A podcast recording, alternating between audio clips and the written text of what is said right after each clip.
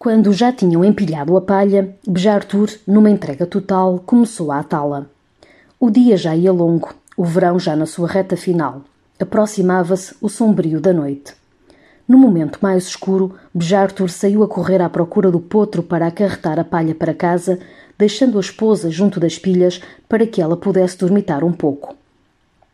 Conseguiu encontrar o cavalo no meio dos garanhões de Rawasmiri e, quando regressou em cima dele já ao amanhecer, encontrou a mulher num sono profundo junto das pilhas.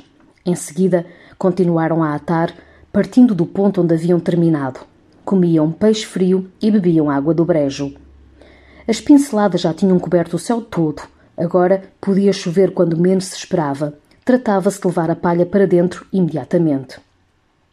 Deixou que a mulher montasse o cavalo no regresso a casa e mandou-a cavalgar a passos largos. Ela optou pelo caminho por cima dos prados, puxando o carregado cavalo com um saco de cada vez, e depois, montada na cela, voltou para trás para buscar outro carregamento. Ainda não chovia. Ao anoitecer, as nuvens até se tornaram menos densas em certas partes e a lua nova espreitava pelas entreabertas. Era refrescante ver a lua tão polida a fulgurar.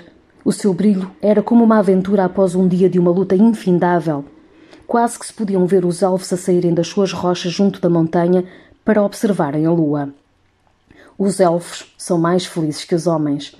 Mas com o passar da noite, a lua ia perdendo a sua força estimulante, deixava de incitar a capacidade de sonhar. O sentimento de tranquilidade recuava perante a fome e o cansaço. Para trás e para a frente tropeçava a mulher com o cavalo. Há muito que deixara de sentir as suas pernas. Caía e caía. Quando na volta montou o cavalo sem carga, a sua cabeça ia descaindo até ao peito, para depois acordar com o cavalo roçando a relva.